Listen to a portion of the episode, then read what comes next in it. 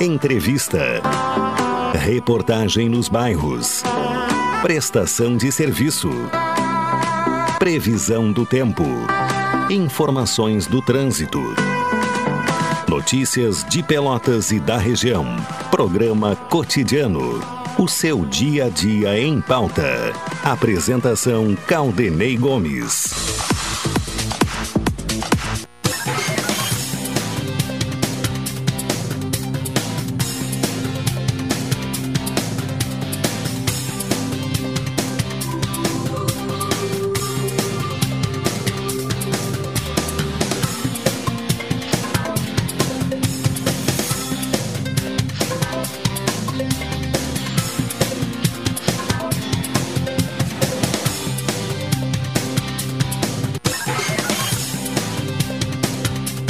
Boa tarde, ouvintes. Começa aqui na Pelotense o cotidiano, edição desta quarta-feira, 2 de agosto de 2023, com temperatura alta para a época do ano. Em pleno inverno, estamos com 27 graus e 4 décimos, sensação térmica de 29 graus e 5 décimos. Isso na rua, né? Porque quem estiver dentro de casa já vai estranhar, né? Porque muda em função da umidade que é alta. É, então uh, há esse contraste de temperatura, né? Calor na rua, mas dentro de casa, especialmente dependendo do local em que se está, a, a, a sensação térmica é completamente diferente. A temperatura mínima registrada hoje, 15 graus e 3 décimos, de acordo com os dados do Laboratório de Agrometeorologia da Embrapa. E a máxima é a temperatura do momento, 27 graus e 4 décimos. Alexandre Salóis me acompanha na parte técnica, o Tony Alves na central de gravações, a direção executiva da Rádio Pelotense de Luciana Marcos e a direção geral de Paulo Luiz Goss. O ouvinte participa aqui da programação da Pelotense com envio de mensagem para o WhatsApp da Pelotense, que é o 984 311 620. Nos acompanha pelo 620 AM da emissora pioneira no Rio Grande do Sul, a mais antiga do estado, também a mais antiga em atividade do, no país.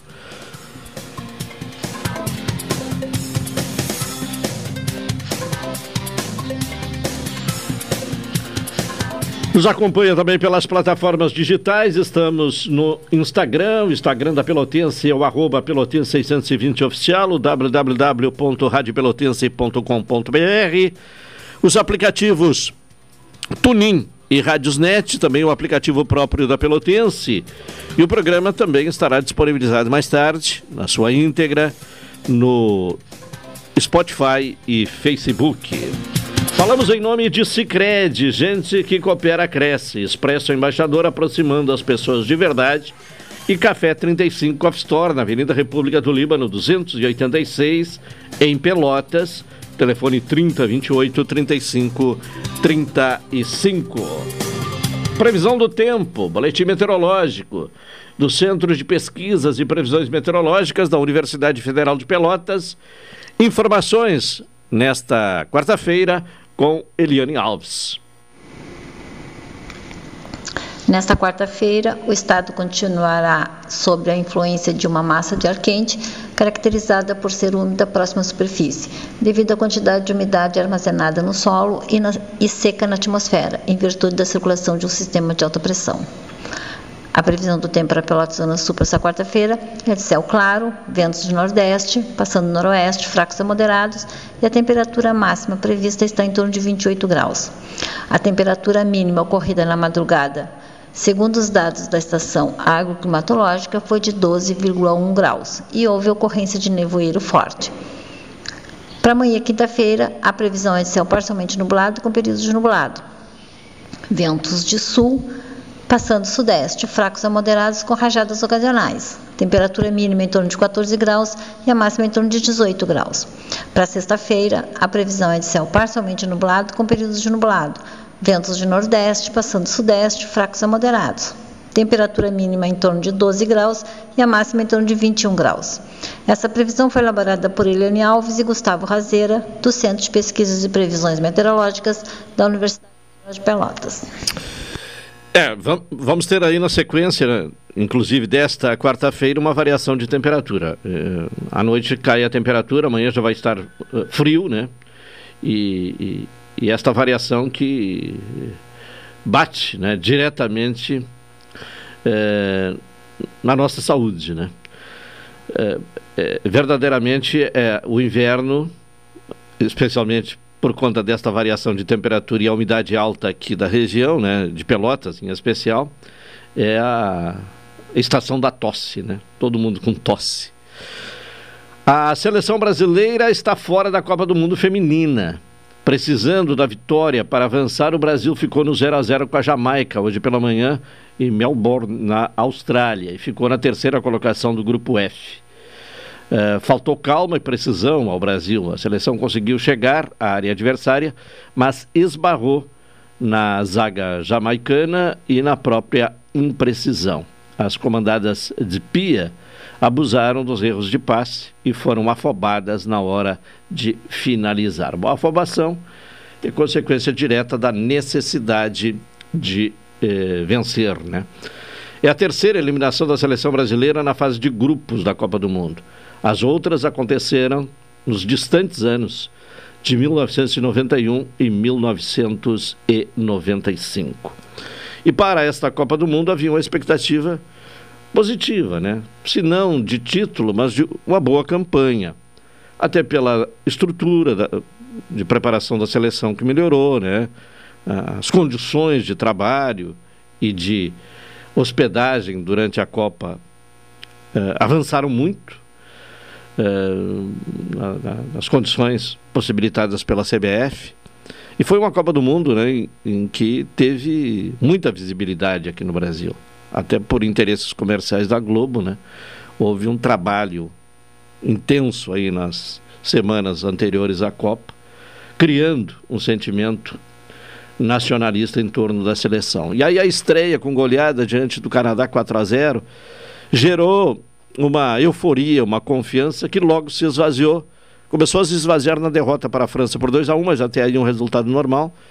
E tudo se transferiu para o jogo de hoje. E aí veio a frustração com a eliminação precoce da seleção brasileira na primeira fase da Copa do Mundo. Por falar em futebol, hoje tem futebol aqui na Pelotense, né? Vamos ter mais tarde Pelotas e Real pela Copa Rei Pelé.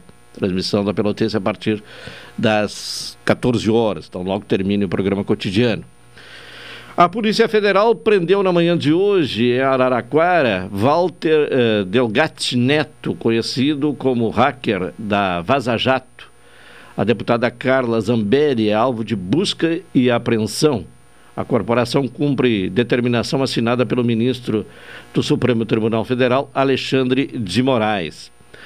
A PF investiga a atuação de Zambelli e Delgatti na invasão aos sistemas do Conselho Nacional de Justiça e na inserção de documentos e alvarás de soltura falsos uh, no Banco Nacional de Mandados de Prisão.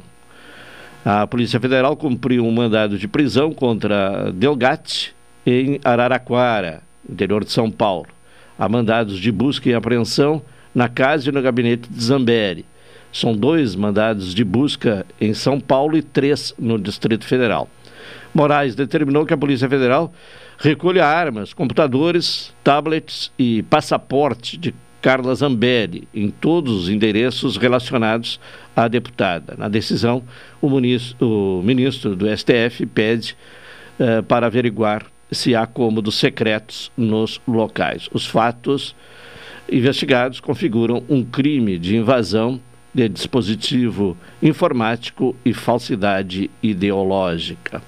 Carla Zambelli já tinha né, armas apreendidas, né, o posto de arma uh, suspenso por conta daquele episódio na véspera da, do segundo turno das eleições do ano passado, quando ela perseguiu em São Paulo um jornalista com arma em punho.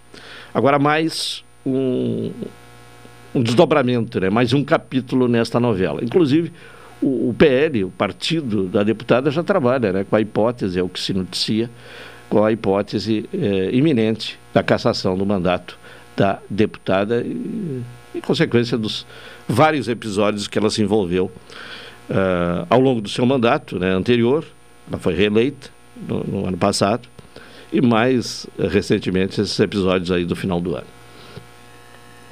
Vamos agora ao intervalo, 12 horas e 49 minutos. Na sequência, retornaremos com o cotidiano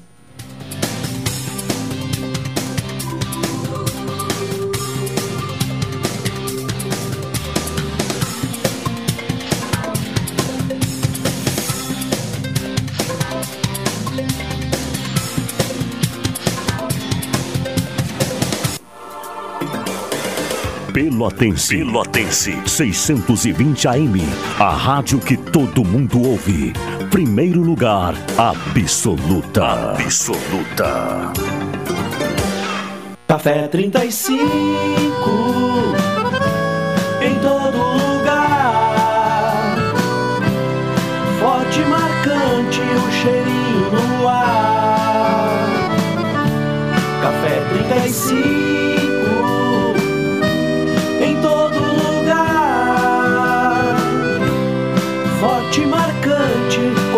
Do Rio Grande.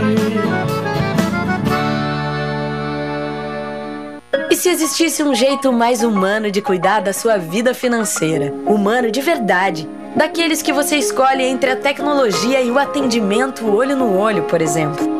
Ou escolhe se quer enviar uma mensagem ou tomar um cafezinho com a gente, já pensou? Aqui no Sicredi você tem um atendimento sempre próximo, porque você é sócio da cooperativa. E isso faz toda a diferença. Venha para o Sicredi, onde o dinheiro rende um mundo melhor. Você é administrador, contador, economista ou advogado em busca de uma oportunidade para impulsionar a sua carreira? Então esse é o curso para você. Curso prático de perícia trabalhista nos dias 4, 5 e 6 e 11 e 12 de agosto. Pelota será palco de um evento imperdível. O curso presencial é uma realização do Sindicato dos Administradores do Rio Grande do Sul, Sindaergs, e apoio do MB Cursos e Pulso. Inscreva-se agora mesmo mesmo no curso de perícia trabalhista em Pelotas, com a instrutora Janaína Riegel, e deu um passo importante para o sucesso profissional. Para mais informações, liga ou mande um WhatsApp 51995048375 ou acesse www.sindaergs.com.br. As vagas são limitadas, não perca tempo.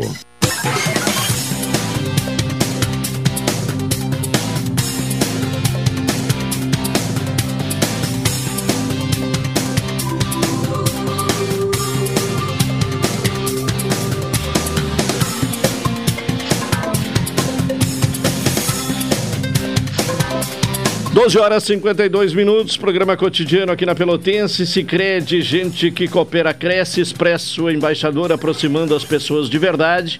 E Café 35 Off Store, na Avenida República do Líbano, 286, em Pelotas. Telefone 30 28 35 35. É hora do comentário de Hilton Lozada. Cidadania e Sociedade uma abordagem dos principais assuntos do dia no comentário de Hilton Lousada. Diretamente de Brasília, Hilton Lousada com seu comentário destacando os principais assuntos do dia na capital federal. Alô, Hilton, boa tarde. Boa tarde, Caldanei. Boa tarde, ouvintes da Pelotense. Ontem, conforme adiantamos, houve a discussão acerca do Fundo Constitucional do Distrito Federal durante a reunião entre os líderes partidários e o presidente da Câmara dos Deputados. O desacordo é, ainda neste momento, maior do que o acordo, ficando a deliberação da melhor data para a votação para outro momento. Como dissemos ontem aqui neste espaço de cidadania e sociedade, as contrariedades existentes entre o Ministério da Fazenda e o relator na Câmara dos Deputados, de um lado, que vem um arcabouço fiscal no sentido de contemplar todos os gastos do governo, sem excepcionalizar nenhum gasto, o Senado Federal, por outro lado, retirou algumas coisas do texto, de modo que o Fundo Constitucional, o Fundeb e valores destinados à ciência e tecnologia não estariam sujeitos às regras iniciais previstas no texto. A reunião de ontem contou também com a presença da vice-governadora do DF, Celina Leão, do Progressistas. Ainda que com a presença dela e com a necessidade de discussão do tema, foi dada prioridade a outros temas, ficando o FCDF e sua possível exclusão do teto de gastos para outra oportunidade. Ainda que o assunto tenha sido tratado de forma breve pelos participantes da reunião, o presidente da Câmara dos Deputados, os líderes partidários e a vice-governadora, o consenso foi de que o assunto precisa ser discutido com o relator da matéria, o deputado Cláudio Cajado, do Progressistas da Bahia. Vale lembrar que, quando votado na Câmara dos Deputados, o arcabouço fiscal foi aprovado segundo aquilo que foi enviado pelo Ministério da Fazenda, pois os parlamentares, em sua maioria, conforme o placar da votação demonstrou, estavam alinhados com o governo.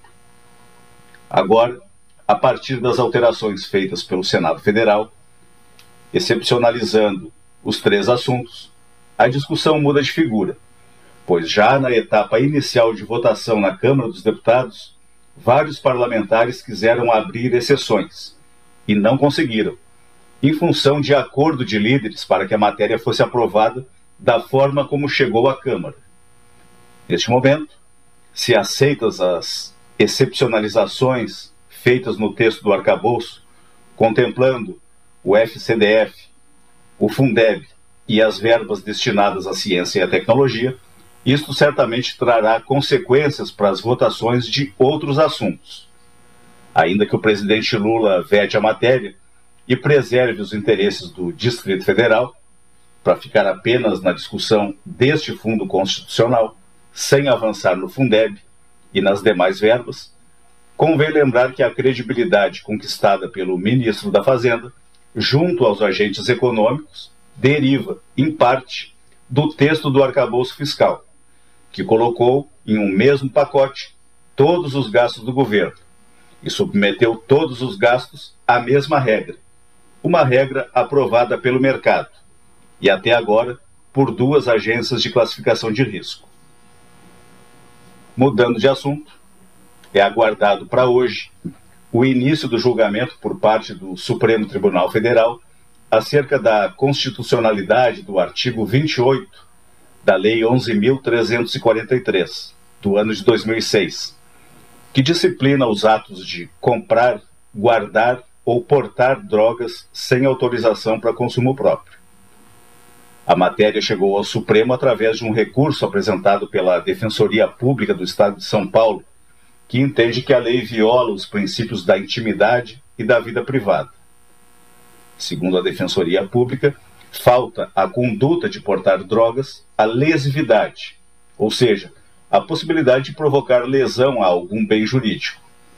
E entende ainda a Defensoria Pública que aquilo que o legislador tratou como um ato criminoso se constitui apenas em um exercício legítimo da autonomia privada do indivíduo, protegido por um direito constitucionalmente previsto, ou seja, o direito à vida íntima. Em função da posição em que se encontra o assunto na pauta, talvez as discussões sequer iniciem, mas será um dos próximos assuntos a serem enfrentados pelo Supremo Tribunal Federal. Mudando novamente de assunto, mas ainda no Supremo, no dia de ontem, o Supremo Tribunal Federal, através dos votos de 10 ministros, derrubou a chamada tese da legítima defesa da honra a legítima defesa da honra foi uma tese utilizada por homens que mataram mulheres com as quais mantinham algum tipo de relação, de forma a resultar em absolvição. A sessão de ontem, com o julgamento de um tema importante como este, demonstra uma disposição do Supremo Tribunal Federal em enfrentar temas importantes, temas que o Congresso Nacional tem dificuldade em enfrentar seja por pressões econômicas, políticas ou religiosas. Considero este julgamento particularmente um julgamento importante no tema dos costumes, pois a questão feminina tem sido abordada ao longo dos meses e neste mês de agosto na próxima segunda-feira, uma lei em especial fará aniversário. Trago este assunto hoje, pois serão completados 17 anos de vigência de uma lei que, se ainda não mudou completamente a situação a que se destinava a mudar, certamente influiu decisivamente na vida das mulheres. Falo da Lei 11.340, apresentada ao Brasil no dia 7 de agosto de 2006. Talvez pelo número da lei, muitas das ouvintes e dos ouvintes não saibam do que se trata. Mas o país inteiro já ouviu falar na lei Maria da Penha. Maria da Penha viu seu nome ser associado a uma lei 23 anos após ser baleada nas costas, com dois tiros, enquanto dormia. Maria da Penha ficou tetraplégica. Quem disparou a arma foi o então marido. Maria da Penha é um exemplo. Lutou como lutam as mulheres todos os dias, sofrendo todos os tipos de assédio e preconceitos, e dão a volta por cima, e sabem o preço que pagam. Mas não é fácil e tenho a perfeita dimensão que, como homem, ainda que me esforce, não teria como descrever tudo aquilo pelo qual as mulheres passam diariamente. A história de Maria da Penha, antes dos tiros, foi uma história de violência. Ela passou 15 dias em cárcere privado e o marido também tentou eletrocutá-la durante o banho. Mas ela não descansou. Ainda que o marido tenha sido sentenciado a 15 anos de prisão, a sentença nunca foi cumprida. Ela procurou organismos internacionais e denunciou a situação. O Brasil foi notificado pela Comissão Interamericana de Direitos Humanos em função da negligência na resolução do crime. Depois de toda esta luta, muito brevemente resumida, surgiu a Lei Maria da Penha. Então, é isso. Para além disso, ouvintes da Rádio Pelotense, o que mais haveria para ser dito? O faz de conta que está sendo vivido no Brasil, de ignorar a violência contra a mulher, precisa ser revisto. Certamente é necessário um olhar mais atencioso e mais generoso para a situação da mulher, e o julgamento de ontem pelo Supremo Tribunal Federal contribui para uma visão mais civilizada acerca do papel da mulher na sociedade o grande número de mulheres candidatas à presidência e à vice-presidência da República nas eleições passadas não trouxe todas as luzes possíveis sobre o assunto. Por fim, o país precisa voltar a debater temas essenciais de interesse público. Os órgãos encarregados da assistência social e da proteção social estão sobrecarregados. Diversas políticas públicas previstas na Constituição Federal não estão sendo prestadas como deveriam. As dificuldades do Sistema Único de Saúde é um assunto que precisa ser enfrentado diariamente. Não podemos continuar colocando para debaixo do tapete a questão da violência contra a mulher. A legislação está aí, pronta. É necessário cumpri-la com toda a responsabilidade, para que não se repitam violências e crimes como aqueles cometidos contra Maria da Penha e contra toda mulher, que se transforma em uma Maria da Penha a cada quatro minutos no Brasil. Caldenei. Tá certo, comentário de Hilton Lozada, diretamente de Brasília. Ele retorna amanhã neste espaço, sempre destacando os assuntos principais do dia. Agora, uma hora, três minutos, vamos ao intervalo, retornaremos na sequência.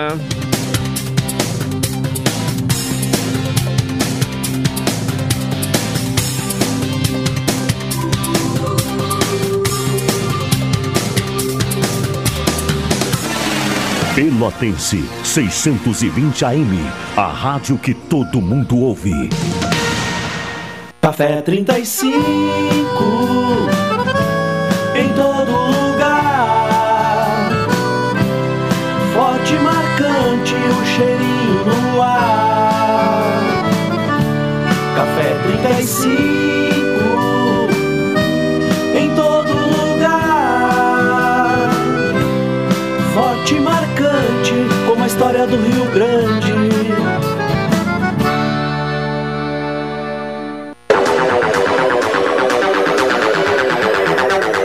Você sabia que pode comprar passagem sem sair de casa? Para evitar filas e transtornos na sua viagem, a Embaixador disponibiliza a compra das passagens de forma online. Basta acessar nosso site ou baixar nosso aplicativo em seu smartphone. Viajar já é bom e comprar passagem com essa facilidade é melhor ainda. Acesse o site www.expressoembaixador.com.br ou baixe o aplicativo Embaixador Passagens. Expresso Embaixador, aproximando as pessoas de verdade. O tempo de uma internet básica já passou, né? Então é hora de ir além do basicão com a Ozirnet. Aproveite 600 MB de velocidade e Wi-Fi 6 a partir de R$ 99,90. Com a Ozir é mais tecnologia, mais velocidade e todo mundo conectado com muita estabilidade. Ligue ou chame o seu Ozir no 0800 494 2030. Seja Ozirnet e vá além do basicão. Modernizar, qualificar, melhorar os serviços. O SANEP não para de inovar. A partir de agora, a impressão da sua conta de água será feita no momento da leitura do hidrômetro. Com isso, acaba o grande intervalo que existia entre o consumo efetivo e data em que você pagava por ele. A transição para o novo sistema acarretaria em duas contas com a mesma data de vencimento, exclusivamente no primeiro mês. Para evitar que isso ocorra, a segunda será automaticamente parcelada em 12 vezes e quitada nas faturas seguintes sem juros e multa. Se desejar antecipar esse valor e pagá-lo em uma única vez, poderá fazer essa solicitação pelos canais de atendimento do SANEP. SANEP Juntos, podemos fazer a diferença. Você é administrador, contador, economista ou advogado em busca de uma oportunidade para impulsionar a sua carreira? Então esse é o curso para você. Curso prático de perícia trabalhista nos dias 4, 5 e 6 e 11 e 12 de agosto. Pelota será palco de um evento imperdível. O curso presencial é uma realização do Sindicato dos Administradores do Rio Grande do Sul, Sindaergs, e apoio do MB Cursos e Pulso. Inscreva-se agora mesmo no curso de perícia trabalhista em Pelotas, com a instrutora Janaína Riegel, e deu um passo importante para o sucesso profissional. Para mais informações, ligue ou mande um WhatsApp 51995048375 ou acesse www.sindaergs.com.br. As vagas são limitadas, não perca tempo. Programa Cotidiano. O seu dia a dia em pauta. Apresentação Caldenei Gomes.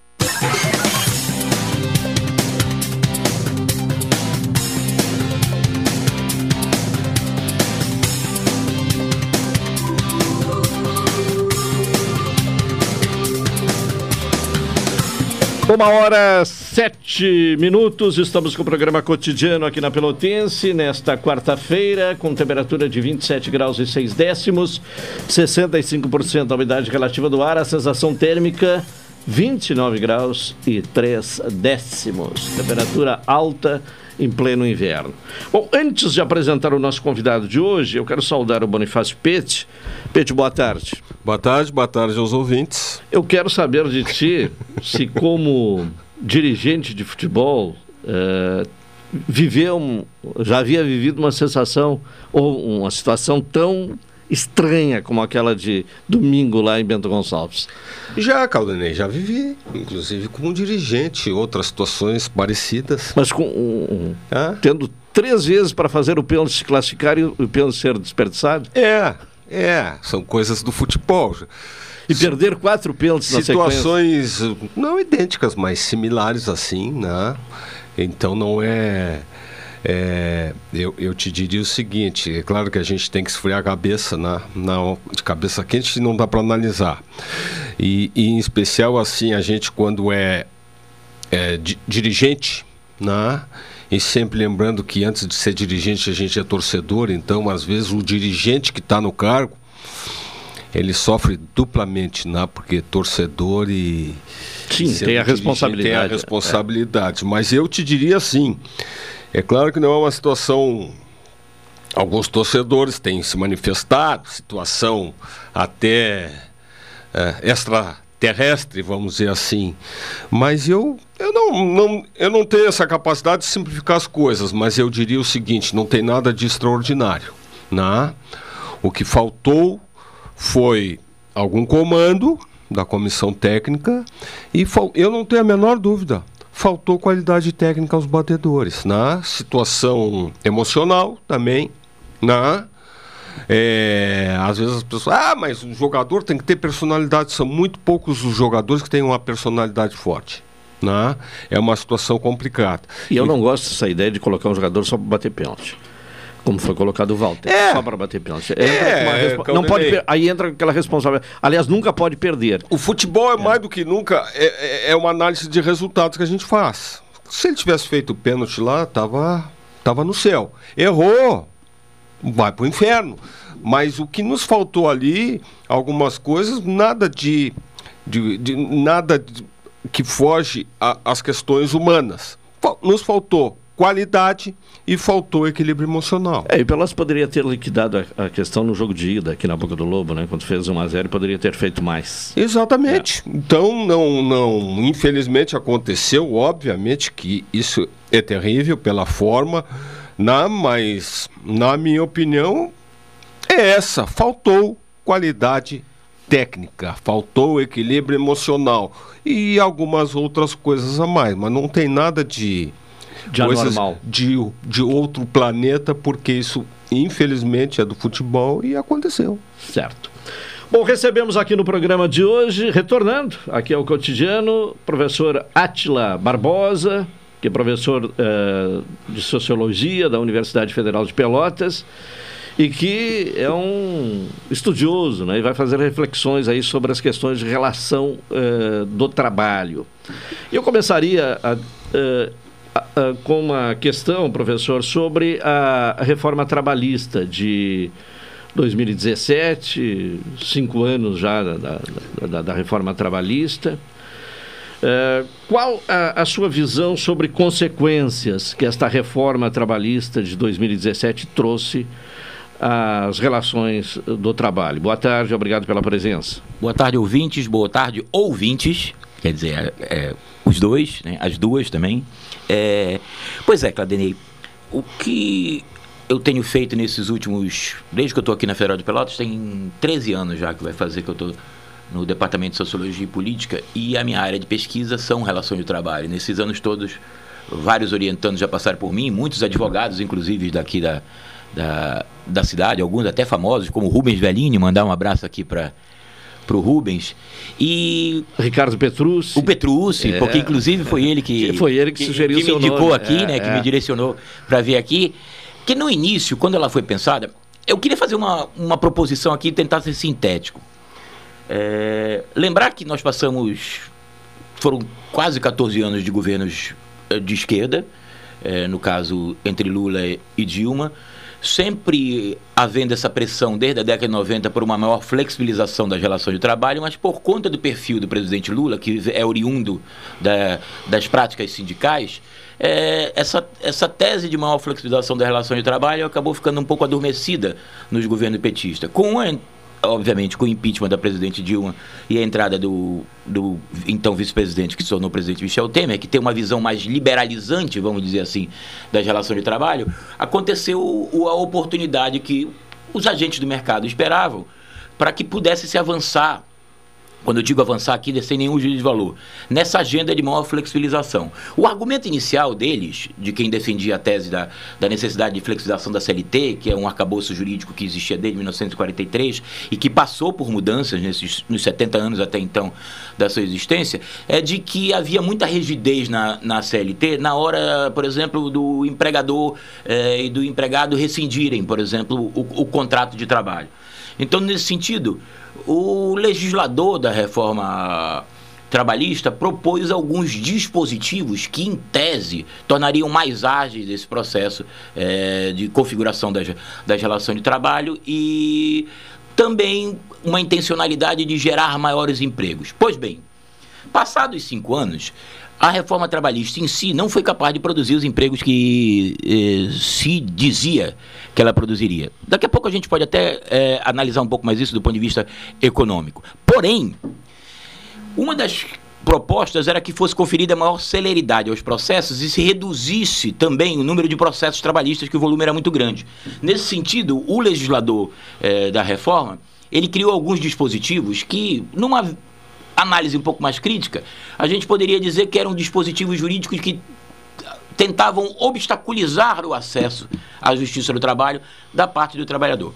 Por exemplo, inicialmente, a, essa reforma trabalhista ela previa é, que se acabasse a gratuidade para quem conseguisse provar que não tinha condições financeiras de, de participar do processo. Isso depois o STF em 2021 reviu o que era esperado, porque muito do que foi decidido na reforma trabalhista claramente tinha. É, questões que eram inconstitucionais, por exemplo, é, lactantes e gestantes poderiam trabalhar em ambiente insalubre, bastaria apresentar um atestado médico, isso também o STF já, é, já, é, já reviu.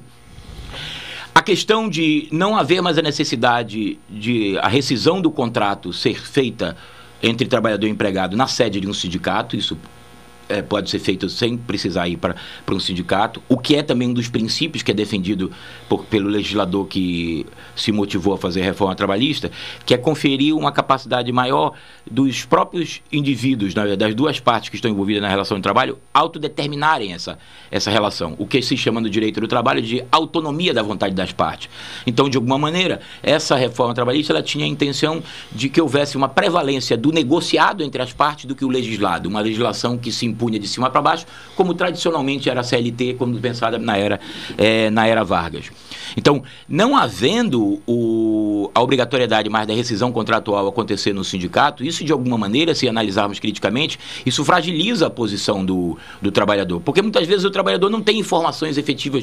Trabalhou 10 anos, não se sabe efetivamente é, como é que se deu a questão do ponto, é, da contagem dos direitos trabalhistas, das verbas. É, e, o, e, o, trabalhador, é, ele, ele carece até de informações sobre os próprios direitos. exatamente. Mais aí, elementares. Mais né? elementares. O que torna mais difícil ainda, porque essas informações normalmente quem vai ter é o RH de uma empresa, por exemplo.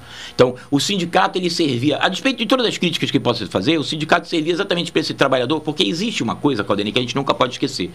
É, o direito do trabalho moderno, e não entenda só no Brasil, entenda em qualquer lugar é, onde houve um avanço civilizacional. Passou a entender que o trabalhador é a parte hipossuficiente da relação de trabalho, ou seja, é a parte mais frágil. Por que ela é a parte mais frágil? Não é um contrato civil como outro contrato qualquer. Por exemplo, se tu tens interesse em vender um imóvel teu, vamos supor, eu, um imóvel, três suítes, quanto tu queres, Caldenei? Aí tu chega para mim e diz, olha, eu quero 850. Eu chego para ti e digo, não, eu só tenho condição de pagar 780. 780 eu não vou. A gente chega, tenta negociar, tu diz, olha, 425, 825 mil eu, eu fecho. Eu só chego a 800. Tu diz 800, eu não aceito e 825 mil eu não sou capaz de chegar. Ou seja, se eu não adquirir o teu imóvel e tu não venderes, isso não é nenhum problema. Tu vais encontrar alguém que, que vá pagar o que tu queres e eu vou encontrar algum imóvel que caiba no meu orçamento. Quando estamos falando de relação de trabalho, a hipossuficiência ela, hipossuficiência ela fica caracterizada porque o trabalhador ele precisa acessar uma renda para se sustentar e sustentar sua família.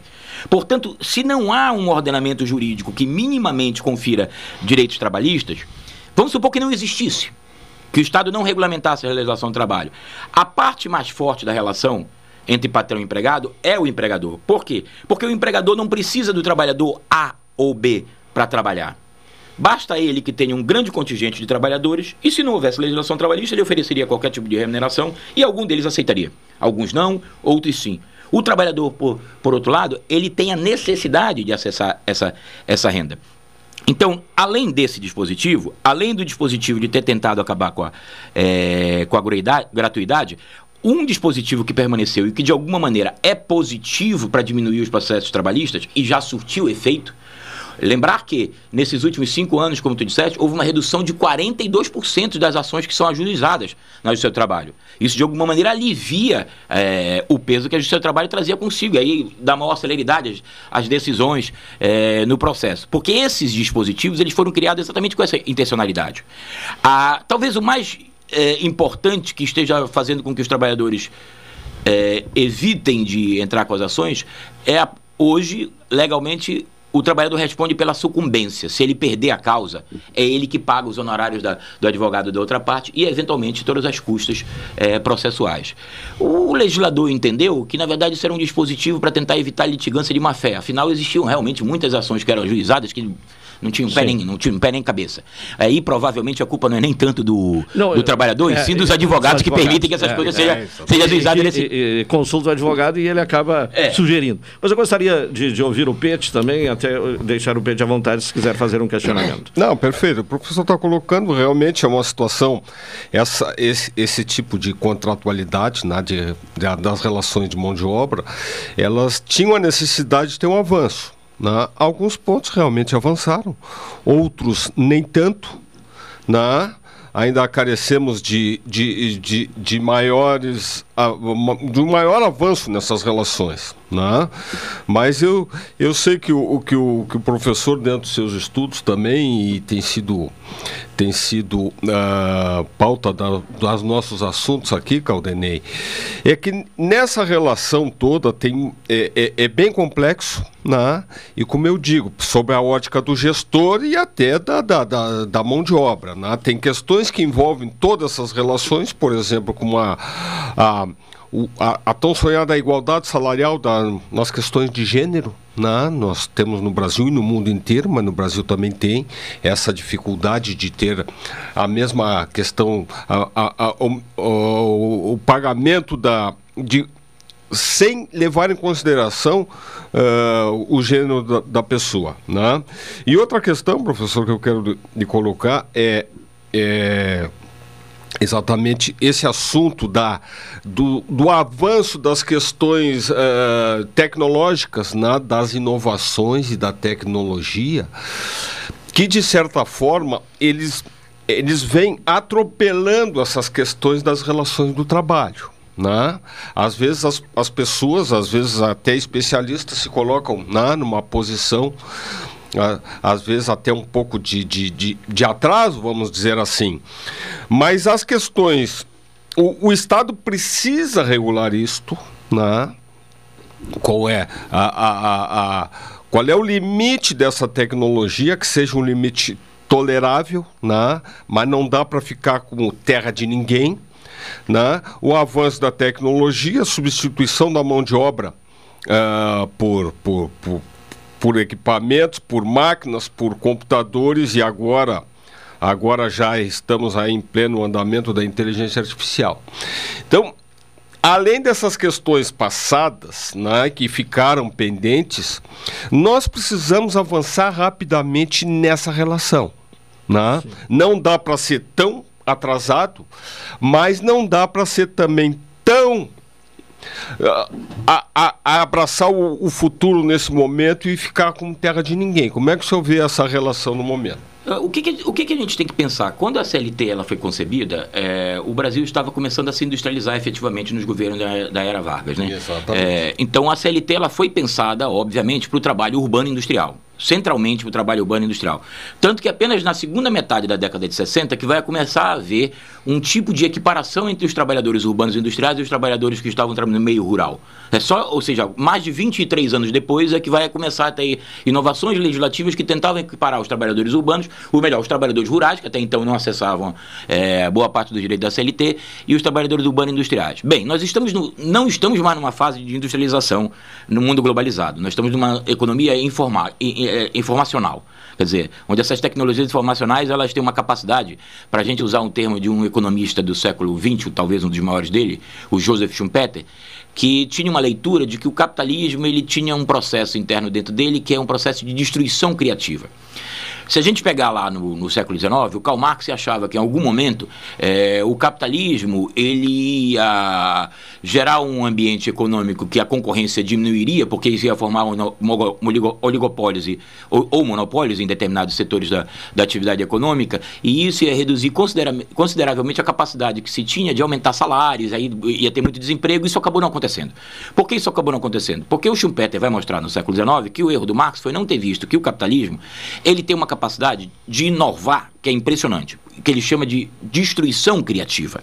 Ele destrói as maneiras como a gente produz e como a gente configura a relação de trabalho até então e reconstrói outras formas de produzir e de organizar o trabalho. Porém, nesse processo de destruição criativa, as funções que até então se desempenhavam numa divisão do, é, do trabalho algumas delas vão se tornar obsoletas e outras vão se tornar absolutamente desnecessárias. Um exemplo rapidinho, eu sei que eu estou me prolongando. Se a gente imaginar o final da década de 70 do século 20 e início da década de 80, quando começa todo um processo de intensificação do que se passou a chamar no mundo empresarial, de da lógica da reestruturação produtiva, é, três tecnologias começaram a ser fundamentais para reduzir a necessidade dos empregadores terem mão de obra. Por exemplo, a robótica, a telemática e a informática, que são tecnologias essencialmente redutoras da necessidade que o empregador tem principalmente indústrias de ponta, de contratação de força de trabalho. Pois então, imagine que, no, que você seja, no final da década de 70, um torneiro mecânico de uma é, empresa da Ford, de uma montadora da Ford. Você foi demitido num processo demissional, porque aquela função passou a ser reconfigurada e tornou-se desnecessária por causa do advento da tecnologia, e aí você passou a vida inteira se qualificando só para ser torneiro mecânico. 25 anos naquela profissão. É só isso que você sabe fazer nos 25 anos últimos que você da, da sua vida.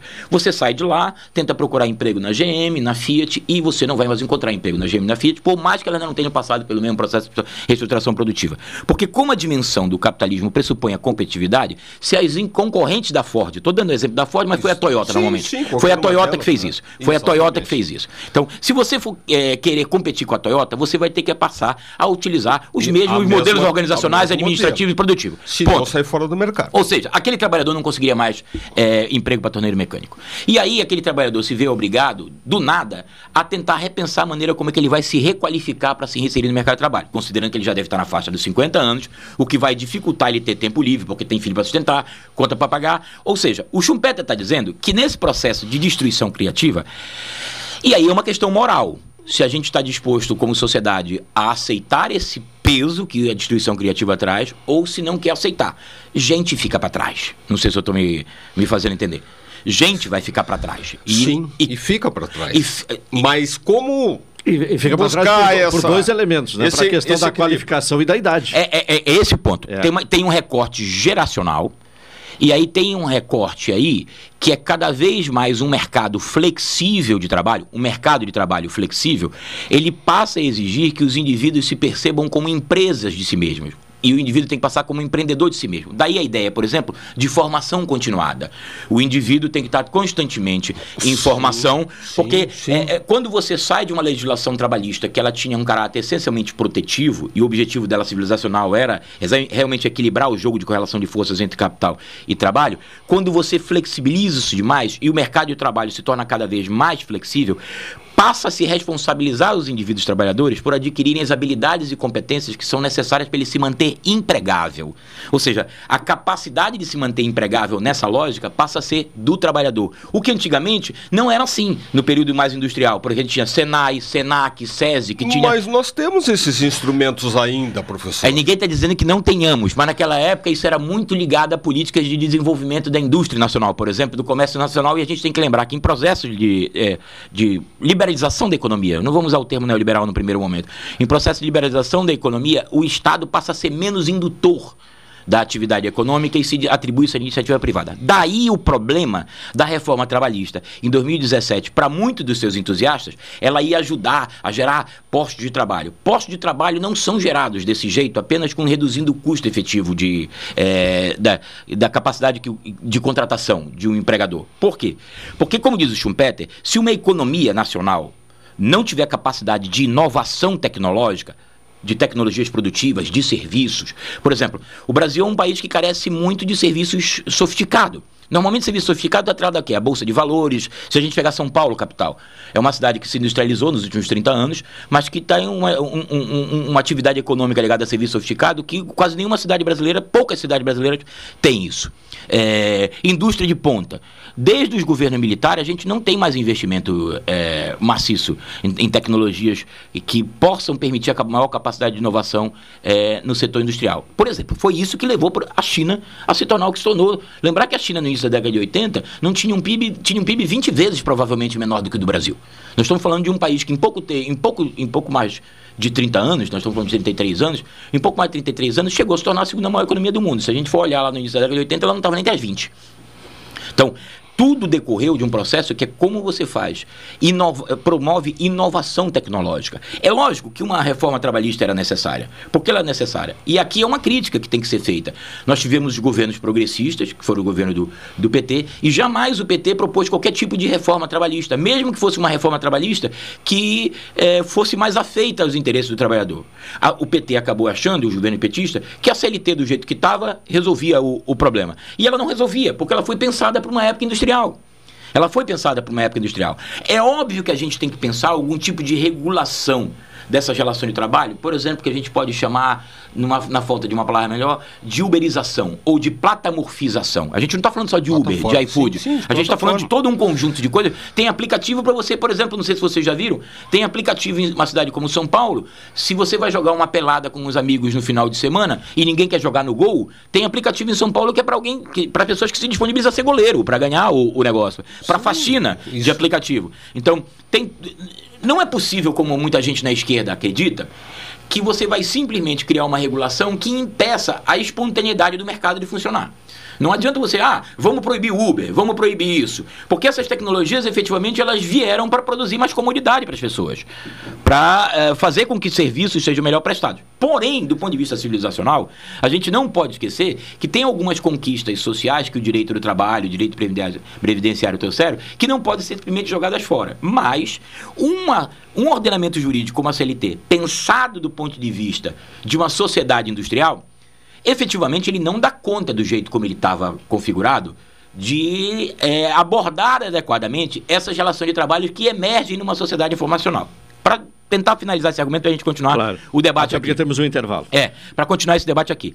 Por exemplo, a CLT, ela fundamentalmente, ela não protegia os trabalhadores, a relação de trabalho. Ela protegia a relação de emprego, aqueles que conseguissem provar Perfeito. que tinha carteira assinada. É, a maior parte dos trabalhadores que estavam na informalidade nunca acessou a CLT. Então era quem tinha relação de emprego. O que se chamava trabalho subordinado.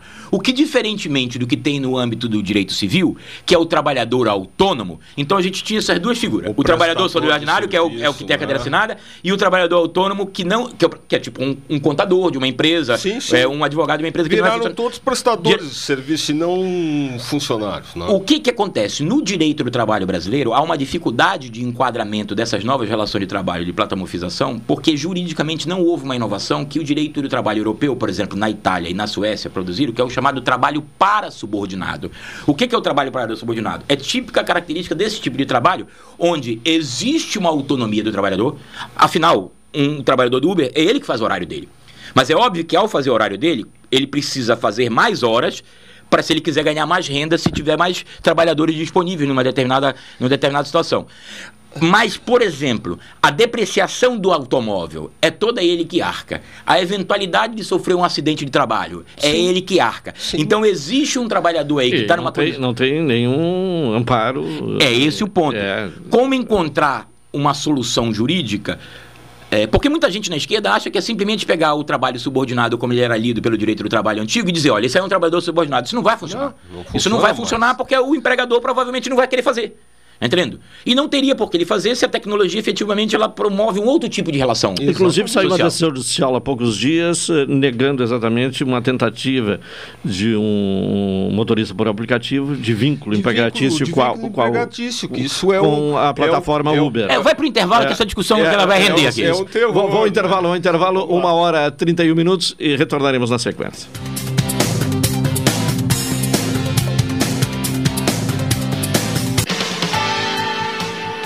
Pelotense. Pelotense. 620 AM. A rádio que todo mundo ouve. Primeiro lugar, absoluta. Absoluta. Com vocês, o hit desse inverno.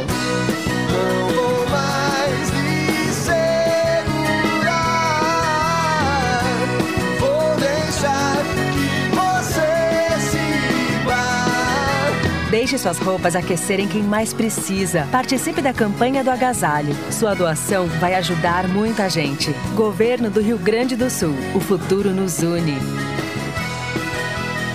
Apoio Rádio Pelotense 620 AM. Todo mundo ouve. Você é administrador, contador, economista ou advogado em busca de uma oportunidade para impulsionar a sua carreira? Então esse é o curso para você. Curso prático de perícia trabalhista nos dias 4, 5 e 6 e 11 e 12 de agosto. Pelota será palco de um evento imperdível. O curso presencial é uma realização do Sindicato dos Administradores do Rio Grande do Sul, Sindaergs, e apoio do MB Cursos e Pulso. Inscreva-se agora mesmo no curso de perícia trabalhista em Pelotas, com a instrutora Janaína Riegel, e deu um passo importante para o sucesso profissional. Para mais informações, ligue ou mande um WhatsApp 51995048375 ou acesse www.sindaergs.com.br. As vagas são limitadas, não perca tempo. Transportadora Fonseca Júnior é VaptVupt por você. Ligue 053 32 78 7007 e transporte suas encomendas com praticidade, rapidez e segurança. Promoção Invista e Ganhe Sicredi Interestados. Invista em poupança ou aplicações e concorra a prêmios de 5 e 100 mil reais. E você ainda pode raspar e ganhar brindes da marca Sicredi. Acesse cicred.com.br barra promoção barra Invista e Ganhe. Área do participante. Dê o aceite e receba as raspinhas eletrônicas. Para saber mais, fale com seu gerente na agência ou no WhatsApp. Invista no Sicredi, onde seu dinheiro rende um mundo melhor.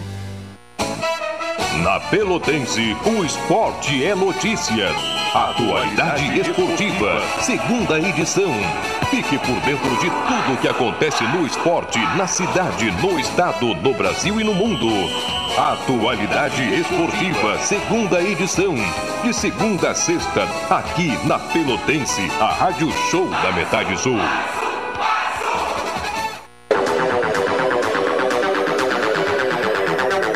Você sabia que pode comprar passagens sem sair de casa? Para evitar filas e transtornos na sua viagem, a Embaixador disponibiliza a compra das passagens de forma online. Basta acessar nosso site ou baixar nosso aplicativo em seu smartphone. Viajar já é bom e comprar passagem com essa facilidade é melhor ainda. Acesse o site www.expressoembaixador.com.br ou baixe o aplicativo Embaixador Passagens. Expresso Embaixador, aproximando as pessoas de verdade. Café 35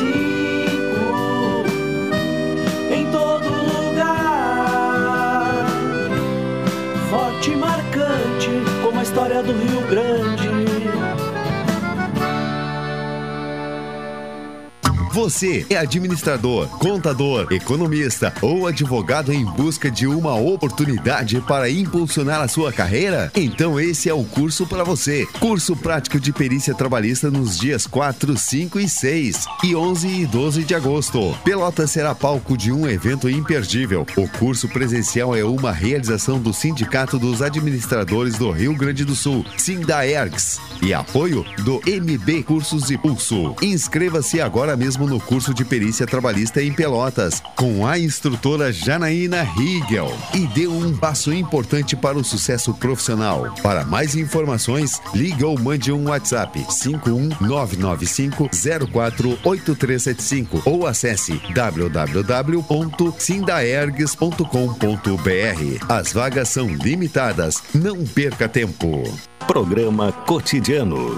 O seu dia a dia em pauta. Apresentação Caldenei Gomes. Estamos voltando, estamos voltando, uma hora 37 minutos. Programa cotidiano Sicredi, gente que coopera cresce, Expresso Embaixador aproximando as pessoas de verdade e Café 35 Coffee Store na Avenida República do Líbano 286 em Pelotas, telefone 3028 3535. Bonifácio Pete, eh, levantou a questão aí da, da, eh, da tecnologia, né? Do, do Exatamente, né? Isso é uma... Especialmente com o advento aí da, da inteligência artificial. Não sei se quer fazer alguma outra É, o- questão eh, correlata a esse assunto. O mercado, o mercado brasileiro e a, e, a, e a despeito do mercado mu- mundial, por exemplo, o, o Brasil tem produzido já ah, uma geração de, de, de muitas pessoas ah, altamente capacitadas ah, dentro dessa inovação, dentro dessa tecnologia. Mas o que está acontecendo, Caldanei, nesse momento com o Brasil e acontece com o mundo inteiro? E eh, as principais cabeças nesse sentido, né, eles estão indo para o exterior, estão sendo chamados para por outros países, sobretudo Estados Unidos e Europa, né? Porque a, a, a realidade que essas pessoas têm né, de mercado de trabalho, até de vamos, salarial ou de ganhos, né, porque muitos deles não são assalariados, eles são produtores, né, o que a gente chama, né, são, são produtores independentes. Mas, por exemplo, Portugal, que em relação à Europa é um país considerado né, de segunda linha, né, não está tão avançado, qualquer a pessoa com a sua formação, já com a sua produção tecnológica aqui no Brasil, chega em Portugal e encontra mercado de trabalho altamente disponível. Né? Agora, recentemente, a Embraer, que no passado foi uma empresa estatal, né, que o país investiu, mas é- ela conseguiu ela conseguiu um grande avanço na hora que ela foi privatizada, por exemplo, está sofrendo e tem processo na justiça que a Boeing americana está tá instalada não na sua produção, mas tem escritórios instalados no estado de São Paulo. O que, que estão fazendo? Captando as melhores cabeças da, da Embraer. Né? Isso não tem como o Estado na, proibir de, de- de que isso se faça, mas ele tem como regular e mediar essas relações. A China, por exemplo, é, é- tem- é- é a segunda economia do mundo e, e nos próximos anos a tendência é que fique a primeira economia do mundo. O principal investidor da China é o próprio governo. É um, é um, é um governo socialista, comunista, como queiram internamente, mas dentro do mercado é um, é, um, é um país capitalista. Só que o principal indutor disso se chama Estado. O país é que investe na, ah, dentro da sua capacidade econômica e, e tanto é que nós, nós temos essa total dependência hoje na, da economia chinesa, o mundo inteiro, e eles estão competindo em investimento no mundo inteiro. Inclusive essa discussão aqui na América, na América, América do Sul, né, que existe essa concorrência com os americanos, os chineses e hoje já numa terceira linha dos russos. Então, esse é o, é, o- é um mundo que a gente pode dizer assim, é um conflito muito grande em termos de mercado de trabalho, de relações trabalhistas, né? e de uma lei, como o professor citou, com toda a competência, com uma lei que está presa ao passado lá com uma coisa muito antiga. Nós precisamos aparar essas arestas que vieram do passado até agora, mas nós precisamos avançar para trabalhar com essas relações né, que são muito intensas e elas avançam cada vez mais rápido. O, o- a inteligência artificial, eh, professor Atila, é uma revolução que vai alterar o- o- o- as relações de trabalho, o mercado de trabalho, com o desaparecimento, inclusive, de profissões? Se a gente. É, é óbvio que a gente tem que dimensionar esses eventos históricos sempre do- no contexto no qual eles estão. Porque eu poderia aqui chegar e dizer para vocês: olha, a, é, a inteligência artificial vai causar uma desestruturação do mercado de trabalho como nós conhecemos e vai destruir in- inúmeras é, profissões. E talvez não haja precedente na história da humanidade. E aí eu estaria exagerando um pouco, porque provavelmente a máquina a vapor fez esse mesmo, esse mesmo efeito no, no século XVIII. É, obviamente que a, a capacidade é, de destruição de empregos que hoje a inteligência artificial tem, é muito. é- ela vai pare- nos parecer que ela é muito maior. Mas a gente tem que dimensionar isso historicamente sem sermos anacrônicos. Não é olhar a inteligência artificia- artificial e comparar com a máquina a vapor, mas comparar o efeito que a máquina a vapor causou lá na época. Por exemplo, imaginar que as nossas avós tinham aquelas máquinas Singer em casa. e a máquina Singer, ela é um princípio que está no início da Revolução Industrial. Para cada, para cada tear, para cada tear, uma pessoa, um trabalhador. E a força motriz é a força humana. Imagina que se cria um primeiro tear mecânico em que um único trabalhador, uma única trabalhadora passavam a fazer o trabalho de 20. Ele incorporando o trabalho de 19 colegas. E aí, obviamente, esse tear tem capacidade de produzir 20 vezes mais. Mas o capitalista, ele não vai repassar os ganhos de produtividade na sua integralidade para o salário do trabalhador. Mas o capitalista está inovando tecnologicamente. O trabalhador vai lá e ele se organiza coletivamente em sindicatos e pressiona para melhores condições de trabalho e melhores condições de vida. O interesse do capitalista é ele tirar o máximo possível de valor econômico da força de trabalho. E essas coisas vão entrando em contradição e o capitalista vai se vendo cada vez mais impelido a investir em novas tecnologias para extrair o máximo que ele puder. Hoje a gente está vivendo numa época que a inteligência artificial continua ob- obedecendo esse mesmo princípio da origem do, capitali- do capitalismo. Como os empregadores conseguem gerar mais valor para si, reduzindo ao máximo o custo com força de trabalho. O problema é esse. Chegamos num ponto que, volto a dizer, vamos ter que um dia parar na sociedade e discutir moralmente o que, que nós queremos. Moralmente nós queremos inovações tecnológicas que nos favoreçam enquanto consumidores e esqueçamos que tenhamos, que tenhamos como sociedade obrigações com nossos concidadãos que não conseguem Mas acompanhar o, o, o capital vai permitir eh, que isso aconteça? Esse parar para pensar e refletir e, e decidir? Eu entendo que hoje, é, diferentemente do que a esquerda mais empedernida acredita, as sociedades capitalistas hoje elas são muito mais reflexivas e incorporam na sua estrutura jurídica muito mais, principalmente as democracias liberais. Eu sou entusiasta da democracia liberal. Qualquer cara à esquerda, tipo Maduro, me incomoda. Qualquer cara à direita, tipo é, Bolsonaro, me incomoda. Por que eles me incomodam? Porque não existem soluções simplistas simples para problemas complexos. Por mais agradável que nos pareça, não existe. Então só existe uma coisa que a gente precisa enfatizar numa democracia liberal. Cada um tem uma perspectiva distinta de enxergar o mundo. Nós temos interesses que são diferentes, muitas vezes até antagônicos, mas só tem um jeito quando se vive numa mesma sociedade: é sentar numa mesa e procurar denominadores comuns e não enfatizar o que a gente tem de diferente. O que a gente tem de diferente, a gente vê se o ordenamento jurídico como enquadra e a gente passa a respeitar como as pessoas conduzem essa, a capacidade de se autodeterminar a sua vida. Mas para a gente construir uma sociedade, tem algumas coisas que são em comum. Como é que a gente vai pensar a economia? Como é que a gente vai Buscar pensar o desenvolvimento? buscar os pontos É, em como é que é comum os pontos em comuns? divergências. E não é ficar enfatizando coisa que a gente tem de diferente, porque senão a gente não vai para lugar absolutamente Não nenhum. avança. Então o ponto aqui qual é? É óbvio que um pequeno e um microempreendedor não tem a capacidade de capital integralizado que uma grande corporação tem. Se não tem, por que diabos o legislador da reforma trabalhista, que achava que estava ajudando os empresários, porque a lógica foi pensada para os empresários, só que tem o mesmo erro de origem que a CLT quando ela tinha. Qual é o erro de origem? Você cria a ideia de que tem determinados contratos que são padrões. Você padroniza. E aí esquece que cada setor de atividade econômica tem uma capacidade de assimilar isso ou não. O microempreendedor individual não tem a mesma capacidade do que a Ford e a GM de Completa- cumprir com acordos trabalhistas. São mundos completamente Então diferentes. deveria existir algum. Eu, eu sou daqueles que entende, Clau- Claudenei, eu sou daqueles que entendem que é possível que haja uma flexibilização das relações trabalhistas, mas ela tem que ser uma flexibilização que garanta certo nível de proteção ao trabalhador, sem que sufoque o negócio da atividade econômica. Bom, Por exemplo, eh, nessa questão da flexibilização, a, a, a questão do, do a- acordado se sobrepor ao legislado, isso não é uma utopia? Não, veja bem. é, isso é um ponto muito importante. A prevalência do negociado sobre o legislado é uma coisa que quem é a favor de perspectiva mais liberal na economia sempre defende.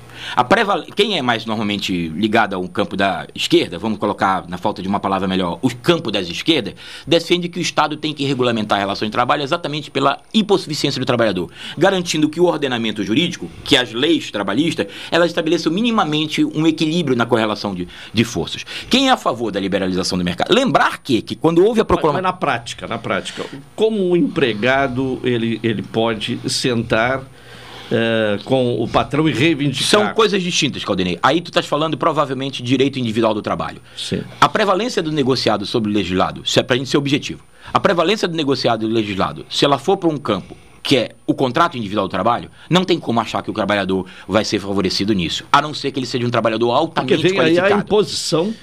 Mas calma, existem possibilidades onde o trabalhador pode se beneficiar com um contrato individual do trabalho que é negociado. Normalmente, a prevalência do negociado sobre o legislado, ela tem que funcionar na base de sindicatos, negociações coletivas, acordo coletivo. Aí tem um sindicato que tem capacidade de é, equilibrar o jogo de correlação de força dos trabalhadores. Quando a gente. Aí é direito do trabalho coletivo. Quando tu vai para o direito do trabalho individual, só existe uma possibilidade, e é aí que está a falácia de quem defendeu a reforma trabalhista. Só, eu não diria falácia completa, é uma meia-verdade. Vou me, me, corrigir. É uma meia-verdade.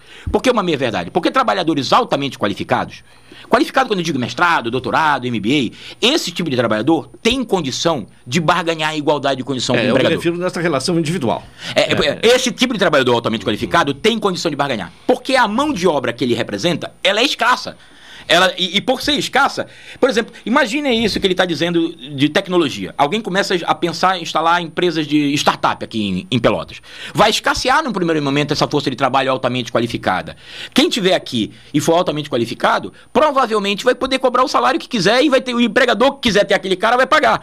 Só que a maioria dos trabalhadores não são altamente qualificados. Quando a gente está falando da maioria... E, o, e os menos qualificados são os mais vulneráveis. Exato. E aí, certamente, não há não há quem vá me convencer que tenha algum argumento empírico que diga que trabalhadores não, é, que não sejam qualificados é benéfico à prevalência do negociado sobre legislado no contrato individual do trabalho. Se for o contrato coletivo de trabalho, por exemplo, trabalhadores do, do comércio que trabalham como vendedor como caixas e tal. Individualmente, se eles fossem negociar com o, empregador, eles iriam levar de vantagem. Mas o sindicato podendo negociar por eles, isso equilibra o jogo de correlação de força. Então, a prevalência do negociado sobre o legislado não é de todo ruim, desde que tenhamos sindicatos fortes, tanto patronais quanto sindicatos é, de trabalhadores. Desde que seja coletivo. E desde que seja coletivo. Sim, porque, sim, aí é no aspecto coletivo. Porque existe uma, existe uma falácia ao lado da esquerda. Qual é a falácia ao lado da esquerda? É ah, mas aí, é, quando se critica, por exemplo, que o Estado, a, a, excesso de legislação trabalhista era meio que tutelar, meio paternalista dos trabalhadores. É, meio bastante. É, pois é.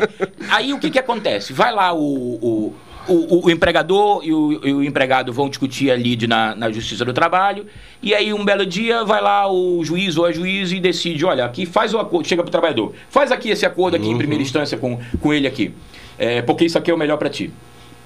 E uma das coisas que juízes trabalhistas, que é operadores do trabalho, principalmente advogado trabalhista, mas mais juiz trabalhista e, e, procurador do trabalho, diz: não, mas aí, aí você quer o quê? Precarizar o direito do trabalho, se acabar com a legislação trabalhista? Peraí, deixa eu ver se eu entendi.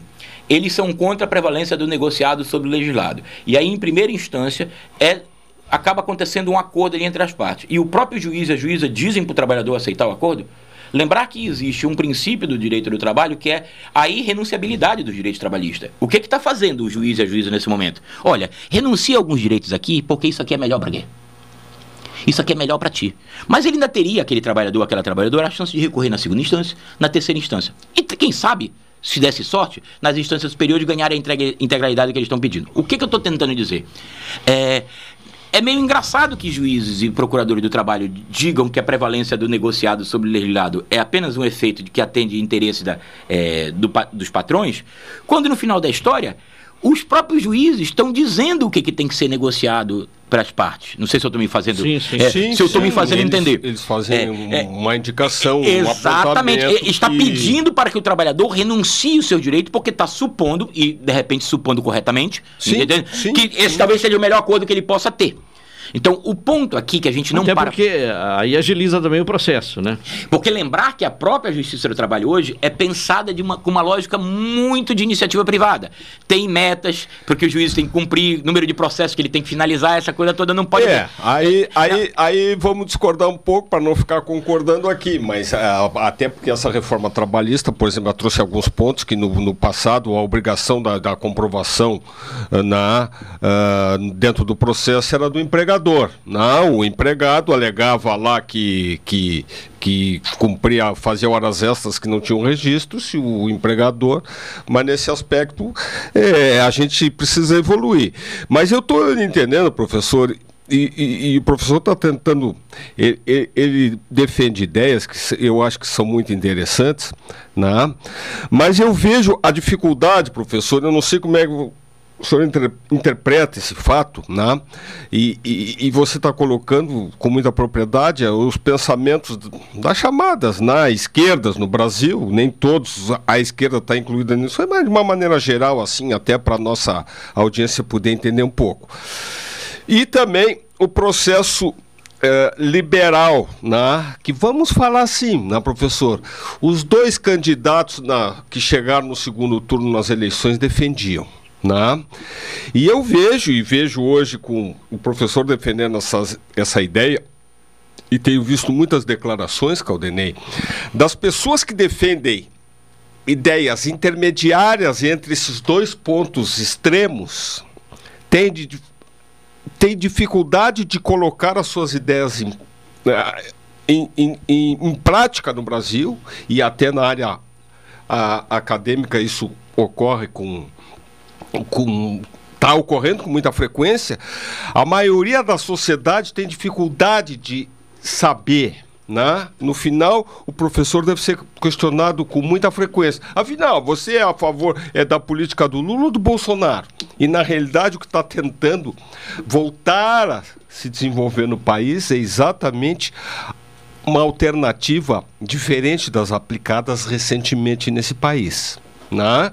Eu entendo, o Bolsonaro não era um liberal, né, defendia algumas ideias, não era um liberal. E o país hoje, eu digo, sempre defendi. O país não tem, o Brasil não tem como aplicar uma política liberalista hoje. Nós temos várias carências, até porque o Estado é o principal ainda investidor na economia.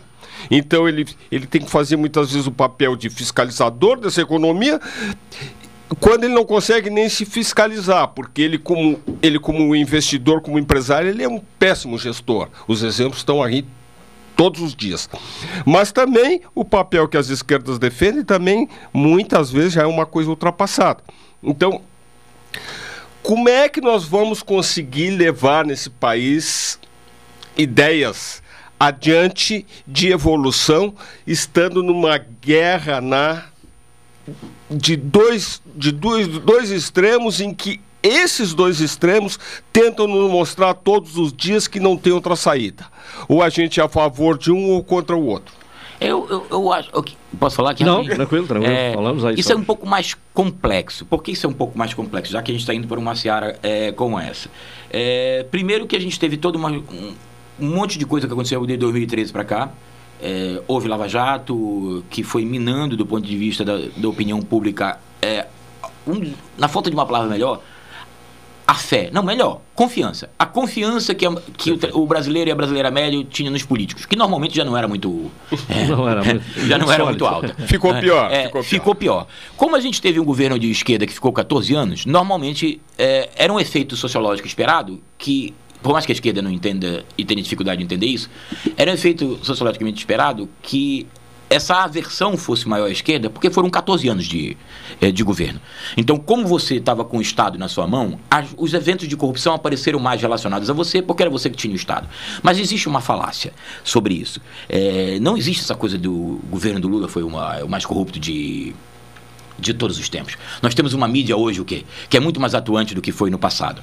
É, hoje as coisas aparecem com mais facilidade, mesmo que um governo não queira. Não sei se eu estou me fazendo entender. A impre... ah, mesmo que um governo não queira. No passado, quando os governos eram mais autoritários, se abafava. Imaginar não, que... e, e, a existência de ferramentas é, sim, investigativas. É, é, as redes sociais, é, voltando à questão, é, é ah, redes sociais. Entra... o YouTube torna possível que não apenas mais dois, três, quatro grupos de mídia, de famílias, dominem a informação. Pode cada um, vocês, outras pessoas que estão no YouTube, vão isso lá já era. e vai lá. Isso, isso já, já, era. Já então isso torna era. a democracia liberal mais complexa. Por que eu acho que isso é um pouco mais complicado? Porque, primeiro, a gente tem que desmistificar essa história de que o Bolsonaro é um extremo e que o Lula é outro extremo. O Lula não é um extremista. A gente pode ter outras críticas em relação ao Lula. Isso aqui tem criança assistindo, é melhor nem falar. Né, né, né? a gente pode ter Não podemos tirar as é, crianças é, da é, sala, né? Mas o Lula não é um extremista. A questão que a gente deveria estar refletindo é como é que é um extremista como Bolsonaro chegou à presidência da República no Brasil e algum extremista de esquerda jamais conseguiu ter 1% de voto. Lembrando o que, que são extremistas de esquerda, e ainda bem que eles são poucos no Brasil. PCO. Vão me bater, os, a Kombi, quando passar ali, vai me bater. Partido da Causa Operária. Um partido que tem uma visão de mundo que parece do final do século XIX e do início do século XX. Parou no tempo. Aquele filme que a gente, quando era criança, sim, sim, o dia em que a Terra parou. Tem o outro partido de extrema esquerda, que é o PCB, que antigamente ele existia, depois ele virou PPS, e PPS hoje ela se tornou Cidadania, mas ele foi refundado. E tem um outro partido de esquerda que chama PSTU. Lembra do PSTU? Contra burguês, voto 16. Se alguém achar que o PT, e, eu, e as crianças estão ouvindo, eu não vou nem dizer a palavra, que o PT que é um partido de gente, tá entendendo? É, que tem habilidades sociais, para não usar outro termo que tem gente ouvindo, que tem habilidades sociais de diálogo e tal, de contemporizar e chegar. Se alguém achar que isso é um partido de extrema esquerda, a gente está realmente num problema sério. Por quê? O PT é o partido que provavelmente é o único partido político que existe no Brasil. E aqui é um elogio. Por que é o único partido político que não existe no Brasil? Porque a maior parte dos partidos políticos que foram criados a partir da Constituição de 88 são partidos cartorários. Vai ficar simples de vocês entenderem o que é partido cartorário. Ou seja, teve um dia em que o Romário foi candidato a senador, a deputado federal e se elegeu. Romário, jogador de futebol. E se elegeu pelo PSB, um partido que aparentemente está no campo da esquerda. Seria, e hoje ele está no partido não, da direita. Ou seja, é um partido cartorário. Hoje ele é PL, né? É. é. Quem tá, é, É, o, o nome dos partidos não representam o é, que o que, seria é isso que eu o estou dizendo. significado das palavras. É, a né? Constituição de 88 acabou gerando um problema. Quando permitiu um multipartidarismo nesse nível, a pergunta que eu lanço para vocês e para os ouvintes: alguém tem conhecimento que existam 32 ideologias diferentes no mundo? Porque é esse o número de quê? De partido que tem representação no Congresso. Só que a gente, o, o que a gente estuda, né, realmente. Porque qual é o problema? Qual é o problema são mais de disso? 30 em não, partidos em políticos. não tendo mais de 30 ideologias no mundo, a política no Brasil acabou se tornando, no- a partir da Constituição de 88, no que hoje se chama de presidencialismo de coalizão. De coalizão. É. Então, a Exatamente. política se tornou balcão. E aqui eu quero desmistificar uma coisa, Caldenei. Me permitam rapidinho tentar. é, É, é, estamos no- em cima do horário. Resumir esse argumento. É. Me, me permita resumir esse argumento. É, imagine que você é um político do PP, ou que você é um político do Partido Republicano ou do PSD. A gente tem que parar com isso no Brasil de achar que política é pilantra e essa visão simplista. Ninguém entra pra política só pra roubar ou pra se dar bem. Quem entra pra política quer deixar sua marca, sua contribuição, tem a sua visão de mundo, não importa se é direita ou esquerda, tem a sua visão de mundo. Então o que, que acontece? Se a gente passou durante mais de 20 anos com duas forças políticas partidárias capazes de eleger um presidente, PSB, PSDB e PT, o que, que acontece com o que hoje se chama de centrão? É um monte de gente que sabe que nunca vai conseguir lançar um candidato que vai o quê? Que vai ganhar a presidência da República. Então, não é tão ruim como a gente imagina essa coisa do centrão uma hora apoiar o Bolsonaro, uma hora apoiar o Lula. Porque se a maioria do eleitor Até elege é o centro- é o centrão que dá exato, agora Porque o verdade, centrão, né? o, é, o- o que o Brasil é, não é o reflexo do que o PT é. O que o Brasil é, não é o reflexo do que o bolsonarismo é. O Brasil é o reflexo do que o centrão é. Se a gente começar a apontar pro centrão e dizer que isso é uma coisa ruim, péssima, horrenda, então se olhem na porra do espelho. Desculpe o termo. Então se olhem porque é isso que nós somos. Nós não queremos exatamente os Beleza. extremos. Exatamente. É, aí tu pode. É óbvio que o Centrão, aparentemente, vai sempre aparecer mais gente en- envolvida em casos de corrupção. Porque quando tu vai ter que negociar as coisas que tu acredita, tu vai ter que abrir mão de, algum- de alguma coisa, a tua convicção, o teu princípio.